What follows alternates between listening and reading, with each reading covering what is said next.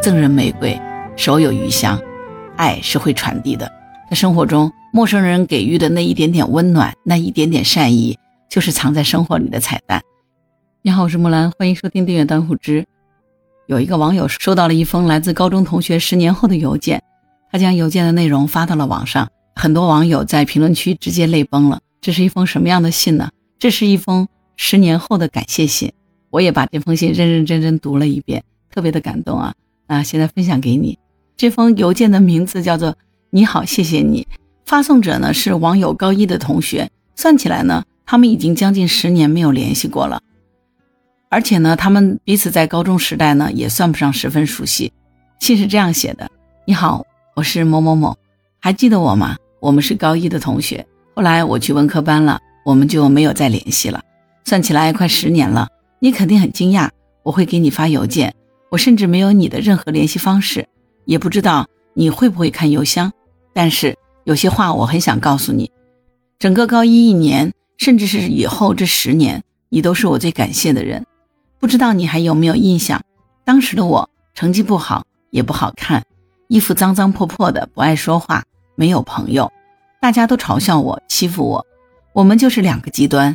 你成绩好，长得漂亮，家境好，性格也好，男生女生都喜欢你。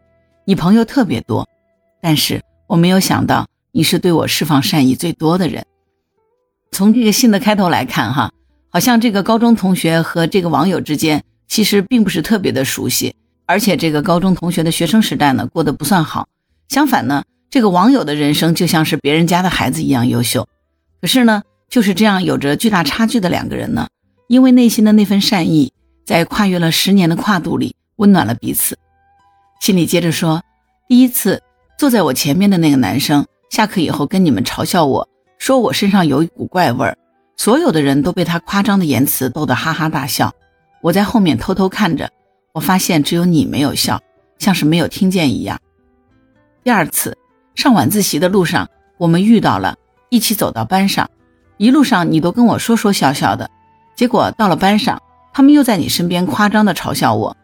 我听到你生气的和他们说：“你们无不无聊，老师干嘛说他？我就是要和他一起上学，怎么了？”我很开心，但是又很担心你会不会因此而被孤立。当然，后面我发现是我多虑了，你怎么可能会被排挤呢？第三次在放学的路上，我们又遇到了，一起走的时候，我问你：“你数学怎么学的那么好？”你认真的告诉我：“你爸爸托人让你进了一个辅导班，那个老师出的题很好。”我没有说话，你又说你可以把题借给我看，然后你邀请我去你家拿卷子，去了你家，你爸爸妈妈热情的让我留下来吃饭，我不自在的拒绝了，你爸爸又拿了好多酸奶和火龙果给我，那还是我第一次吃火龙果，高中以来没有人对我这么好，这么热情过，我特别的感动。第四次，高一快结束的放学路上，我跟你说。我怕去了文科班会有更多的人欺负我。你告诉我，你把你的人生想象成一部电影，你就是主角，欺负你的人要么是不起眼的反派，要么就不配出现在电影里，所以不用在意他们。这句话我一直记到现在，而且真的好用，谢谢你啊！呃，就是这样四次帮助，可能对于很多人来说这只是不足挂齿的善意，但是对于这个网友的高中同学来说。却记忆犹新，整整记了十年。这封信，哎，读到这里，你听着是不是也特别的感动？因为你会发觉，感动我们的往往是那些不经意的小小的善事，是你不经意的善举，对吧？啊，这封信很长，还接着给你读。回忆这些的时候，忍不住哭了，不是因为被欺负的经历，而是你的善意一次次打动我。你就像太阳，闪闪发光，连我这边阴暗的角落都能照顾到。如果没有你，就没有现在的我。谢谢你。前些天我和某某某遇到了，他说你学医了，在特别好的医学院，我非常开心。之前有时候想到你，也会想你现在在做什么，结果跟我所有的设想都不一样。现在知道了答案，觉得太适合你了。你这么善良的人，一定会成为一个好医生。我由衷的感到高兴，祝你一生平安，一生幸福。我会一直为你祈祷。很简单、很质朴的一句话哈，祝你一生平安，祝你一生幸福，我会一直为你祈祷的。真的非常简单又质朴的一句话，可是我觉得我读到这个地方的时候呢，就有一点点想泪目。不知道你听到的时候你是什么样的感受？这个网友在分享这个帖子的时候说呢，突然收到高一同学给我发的一封邮件，太感动了，才发现原来我这么好啊！可是我现在越变越不好了。其实这个网友发出这样的感叹，我们可以感受到哈，曾经像小太阳一样温暖别人，但是今天也许他也遭遇着他人生当中的痛苦或者是黑暗期。可是善良就是会这样传递的。十年前他用他的善良温暖了他的同学，今天呢，善良的人就在他的评论区温暖着他。很多网友就给他留言说：“你一定是一个很好的人，才会照亮别人那么久。”还有的网友说：“看了好想哭啊。”从小就释放善意的人怎么会不好呢？以后也要继续做这样闪闪发光的人啊，姐妹。这个故事听到这里，你发现了吗？其实，爱真的是可以被传递的，善意也是可以被延续的。生活当中其实从来不缺善意，内心的善良是我们每个人都有的。网上我们也可以经常看到这样的分享，比如有的网友说，他今天在图书馆背书的时候，突然有一个女生凑近他说：“给你两颗糖，加油。”他说：“当时他以为是别人在说话，就没有理会，而且还侧过了身子让了让。结果看到他一个一个的在给所有读书的人分糖，才意识到原来刚才那句话是对他说的。他说没有跟这个女孩说谢谢，真是太遗憾了。考试人加油，考研人加油，谢谢你，善良的陌生人。之前我曾经看过一段视频，我不知道你有没有看到，就是有一个小男孩滑滑板。”看到前面有一个老奶奶要过马路，于是他就收起了滑板，过去扶着那个老奶奶过了马路。结果那个老奶奶过了马路以后呢，从卖花姑娘那边买到了一束花，然后他去吃饭。吃饭结餐的时候呢，他就送给了这个服务员一朵玫瑰花。这个服务员拿到了玫瑰花以后呢，饭店里面买了一个汉堡，送给了在街边乞讨的一个大叔。然后这个大叔非常感激的把这个汉堡吃了下去。结果前面有一个装货的工人。他正在这个搬货，可是呢，因为货物很重，差点就摔倒。这个流浪汉立刻就跑上前去帮助了这个大叔。然后这个大叔就是把货搬好了以后呢，结果一转头看到前面有个小男孩在滑滑板的时候呢，摔了一跤。他立刻冲过去把那个男孩扶了起来，然后细心看了一下他有没有受伤，最后才挥手走开。这个时候呢，镜头一转，这个滑滑板的男孩滑过马路，看到了那个过马路的老奶奶。于是他放下滑板，前去搀扶她。这个视频是我很多年前看到的。赠人玫瑰，手有余香，爱是会传递的。在生活中，陌生人给予的那一点点温暖，那一点点善意，就是藏在生活里的彩蛋。一个不起眼的举动，或者是很平常的一句话，让初次谋面又毫不相干的人，就在那一刻短暂的建立了联系。可能转身他又消失于人海，但是这个。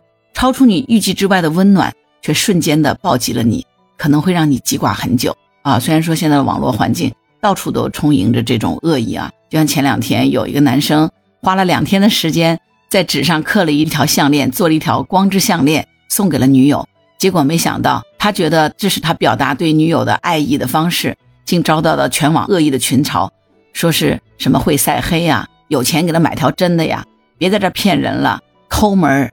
啊，真是会玩假惺惺等等各种各样的恶意。如果这个男人花了两天所做的这个光之项链，让人觉得这是穷酸，这是恶意啊，穷丑巨丑的这种表现，那当年那些你折过的千纸鹤，你折过的小星星，满满一大罐几千个星星，你花的一个月、两个月，甚至于更长的时间，那份爱意难道也是不值钱吗？所以，网络本来就应该是自由讨论的绝佳之地。但是呢，却因为这个自由，让更多的时候充满了语言的暴力。经常会有人，就像前面在群嘲那个送光之项链的那个所有的键盘侠们，也经常会有人一言不合的就开骂。网络上充斥着这种键盘侠、网络黑子、网络喷子，他们在网上随意的释放他们在生活当中不如意的情绪，但是这些情绪化成一把把伤人的刀，但是这些恶意在伤害别人的同时。当整个网络环境被破坏的时候，当整个社会都充满戾气的时候，总有一天这把恶意的刀也会插向那个最初释放恶意的人，对吗？因为这本来就是在同一个世界、同一个星球下。所以在这个纷杂的网络场中，有无数的善意，其实就是像空气一样在流通。所谓的网友，本就是网络上的朋友。我们所有人的缘分，不过是借助无线网而化成了一根长长的网线，呃，让我们在网上相遇，大家彼此鼓励，相互扶持，这才是网络本来存在的意义，而不是把它变成一个暴力场，变成一个苛责他人，变成一个只要你跟我的想法不一样，那你就是我势不两立的敌人。今天读到这样的一篇文章，想跟你做分享，我就想说，其实打动人心的善良。从来都不是惊天动地的大事，而是那些我们身边力所能及的小小的温暖、小小的善意。善良的人其实也不是像电影当中所刻画的那么的闪耀着独特光芒的偶像。其实平凡生活当中的每一个人，你和我，都是那些善良的人。但行好事，莫问前程。每一个默默付出、不求回报的小善，都会以意想不到的方式，最终回馈到我们自己的身上，对吗？当然。释放善意的同时，请千万记得，我们要保护好自己，因为这个世界善和恶从来都是同时存在的。但是不管怎样，我们讲大道至简，善永远都不可能战胜恶，因为如果是那样子，我们的人生也就没有希望。善良从来不是一种能力，它只是一种选择。好了，关于本期节目，你有什么想法？欢迎在评论区给我留言。如果你喜欢木兰的节目，欢迎订阅、点赞、转发当虎之。当然，如果你喜欢木兰，也可以加入木兰之家听友会，点到那个人人都能发布朋友圈的绿色平台，输入木兰的全拼下划线七八九就可以找到我了。好啦，今天就到这儿，我是木兰，拜拜。